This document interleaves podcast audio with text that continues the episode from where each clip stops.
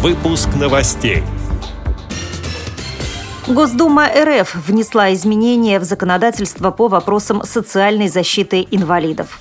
В Москве в Музее современного искусства «Гараж» для незрячих и слабовидящих людей пройдут бесплатные экскурсии. В Курской области завершился седьмой чемпионат по настольному теннису среди инвалидов по зрению. Далее об этом подробнее в студии Наталья Гамаюнова. Здравствуйте. Здравствуйте. В третьем чтении Госдума Российской Федерации приняла правительственный законопроект, призванный улучшить жизнь людей с ограниченными возможностями здоровья. Документ разработан в рамках реализации Конвенции ООН о правах инвалидов, ратифицированной нашей страной в 2012 году.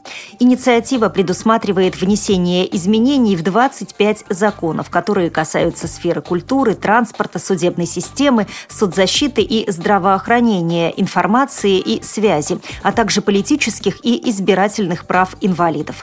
Закон наделяет новыми полномочиями различные ведомства и министерства. На них возложат разработку нормативных актов, которые будут способствовать созданию доступной среды для инвалидов. Цитирую слова министра труда и социальной защиты РФ Максима Топилина. Закон устанавливает правовые механизмы, обязывающие органы власти на всех уровнях создавать инвалидам условия для реализации гражданских прав наравне с другими лицами. Конец цитаты. По словам Топилина, персонал различных учреждений и организаций обязан оказывать содействие инвалиду в получении той или иной услуги. Нововведения, касающиеся создания условий доступной среды, будут вводиться дифференцированно, отдельно для каждой категории инвалидов. К примеру, в документе прописано, что для слабовидящих граждан все органы власти, предоставляющие услуги населению, будут предлагать сопровождающих лиц и дублировать текстовые сообщения голосовыми. Также предусмотрены условия совершенствования механизмов реабилитации и установления групп инвалидности.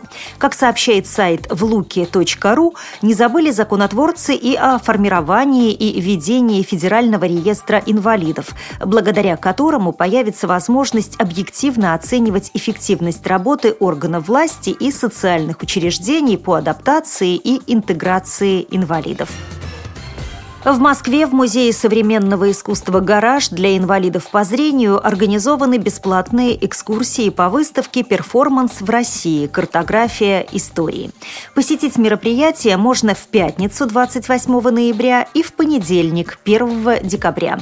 Для детей старше 12 лет обзор начнется в 16.00. Для посетителей старше 16 лет в 19.00. Запись по телефону 8 985 250 52 47 24. Количество мест ограничено. За 20 минут до начала экскурсии на выходе из метро «Октябрьская» посетителей будут ждать волонтеры, которые помогут добраться до музея. В Курской области завершился седьмой чемпионат по настольному теннису среди инвалидов по зрению. Соревновались 30 спортсменов из пяти местных организаций ВОЗ. Также участниками состязаний стали учащиеся Курского музыкального колледжа-интерната слепых, рассказывает специалист по спорту Центра реабилитации слепых Курской областной организации ВОЗ Руслан Тихонов. Мы видим